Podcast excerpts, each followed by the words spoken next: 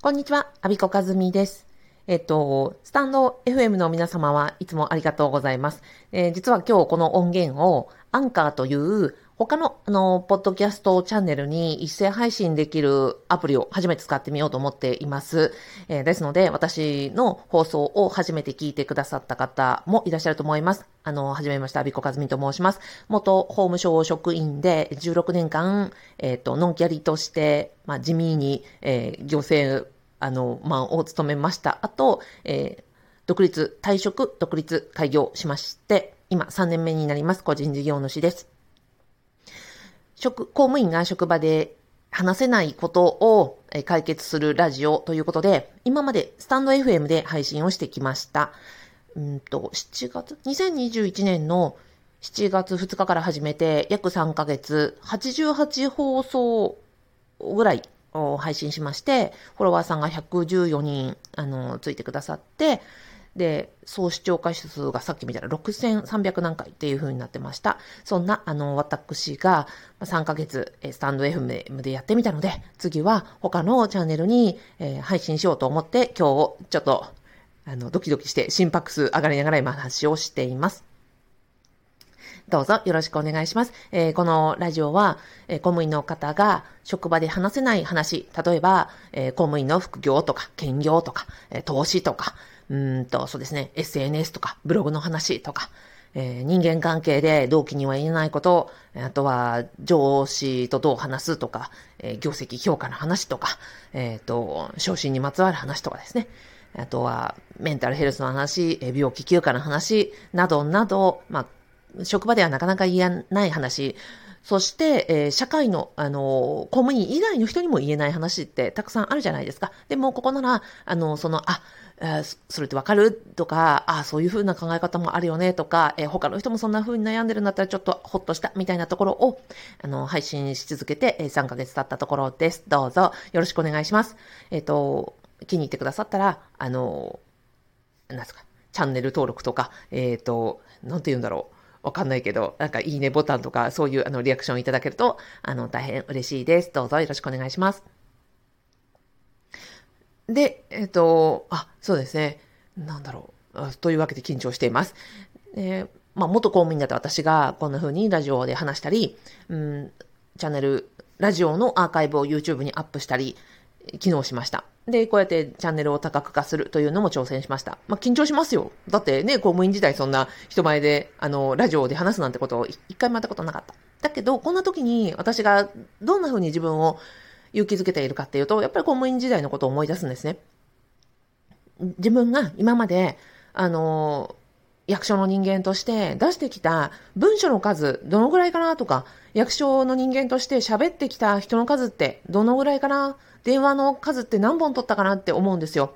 あなた何本ぐらいありますか？多分すごくたくさんあるはずなんですよね。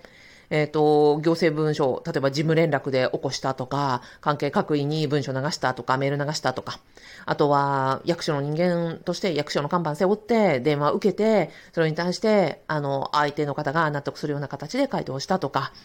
アナウンスメントって多分本当に万人単位でされてきたんじゃないですか。も、もっと、あのね、えっ、ー、と、本省におられた方とか、あの、国会関係や、あの、担当されてた方なんかは、もともとその影響力がね、大きい、えっ、ー、と、お仕事されてた方なんかは、もともと多いんじゃないでしょうか。あと、私、16年しか役人ありませんでしたけど、あの、なんだろう、勤務年数がね、うん、何十年？えー、ってなったらば、もっと多いでしょう。あとは、学校の先生とか学校の関係のね、方だったら、えっ、ー、と、例えば給食代理を出していた栄養士さんとか、学校の先生だったら生徒さんたち、え保護者さんたちの数考えたら、もうものすごい膨大な数の方に、あなたの今までのその発信というのは届いてるはずですよね。なので、まあ、私がこうやってラジオで話すという媒体は初めてですけど、でも今まで公務員としてやってきて、うん、届けてきた声の数、文書の数、発信の数を考えたら、まあそんなに大したことないなって 思ったりします。ね、ほら、行政の歌詞とか言うじゃないですか。あの、間違ったことを伝えたら、行政マンとしてはアウトですけど、あ、まあ、アウトだったりね、ちょっと、あの、大変なことになったりしますけど、でも、ラジオで私が多少間違えたところを言ったこといたとしても、まあごめんなさい、この間の放送間違えましたって、一言をね、申し訳なかったですってお詫びすれば良い話で、そこまでの正確性も求められてない。となると、やっぱり役人自体の、うん、発信よりも気楽に、えっ、ー、と、できるかな、柔らかくできるかなっていうことと、やっぱり過去そういうふうに役人として、うん、アナウンスメント、うん、公共の方に、たくさんの方にリーチするような、えー、お知らせ、声を届けてきたっていうことが、今このラジオの、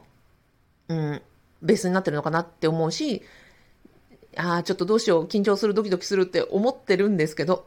でも、あ、私にはそういう、あの、過去があるわけだから、まあ、大丈夫じゃないかもしれないけど、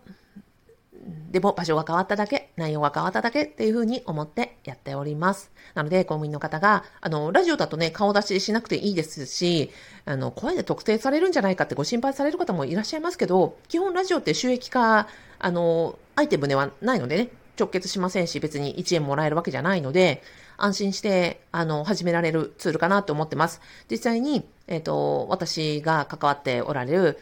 うんと、私の講座を受けてくださったり、コーチングを受けてくださったり、え公務員限定のオンライントークイベント、パブパブに参加されている方でも、えー、現役の公務員の方が、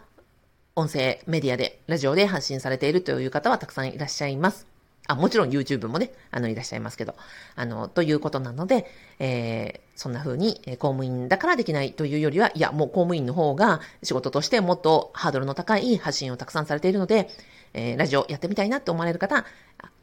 そっち、あの、ラジオの方がイージーですよということをお伝えしたくて今日話しました。えー、この初めてのね、あの、アンカーというチャンネルで配信してみますので、また今後とも、えー、よろしくお願いします。最後までお聴きくださりありがとうございました。アビコカズミでした。